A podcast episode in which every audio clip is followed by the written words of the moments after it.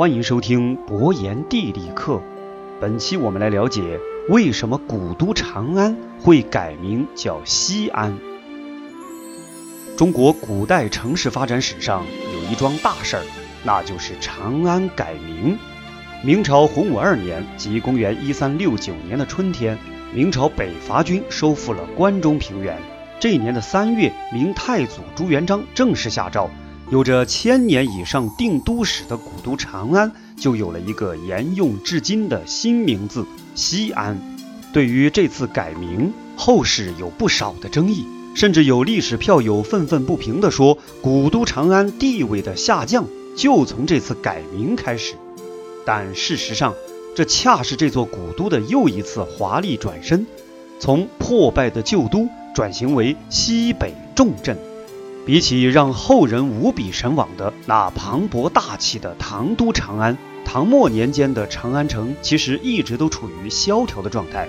唐朝天佑元年，即公元904年，枭雄朱温强迫唐昭宗搬家洛阳，整个长安城也因此遭到了空前的浩劫。昔日繁华的唐都几乎被夷为平地。后来的长安城是唐末节度使韩建以大唐皇城为基础改建的。总面积只有唐代长安城的十六分之一，简直就是微缩版的长安。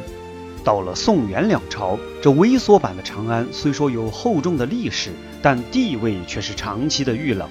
在宋朝最繁华的年月里，这所谓长安城的人口也不过只有五万多人。由于太过破败，唐朝时留在长安的各类石经也一度被抛弃在荒野，任凭岁月的侵蚀。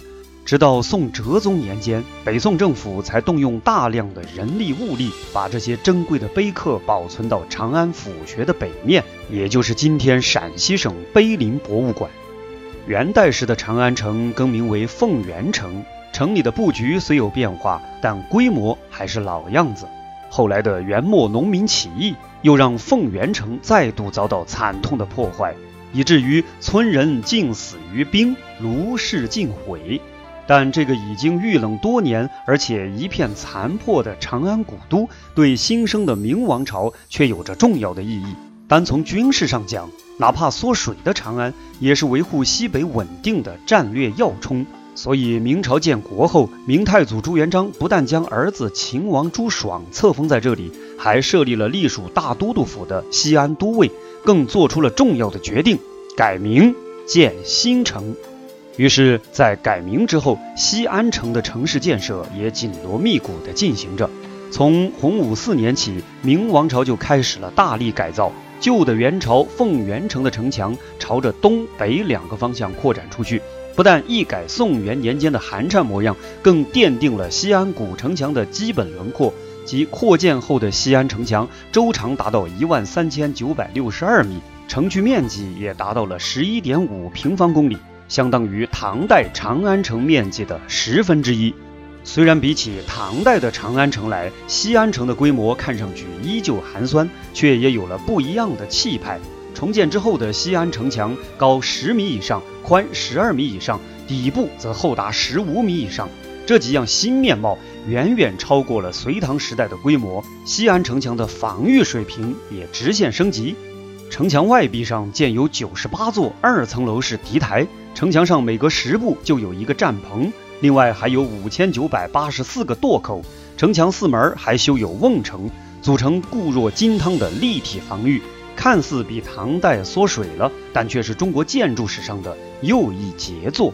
改名之后的西安城市布局也有了大的改变，形成了长乐、安定、永宁、安远这四个城门，并且一改宋元年间的市容混乱景象。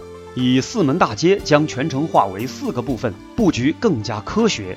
到了万历十年，又把洪武年间建于西大街的钟楼搬到了四门大街的交汇处，从而形成了以钟楼为中心的城市布局。而这就是我们今天所看到的西安古城。而改名之后的西安，又对明王朝经营西北起到了哪些重要的作用？之后的历史进程又发生了哪些重要的故事呢？我们下期接着再讲。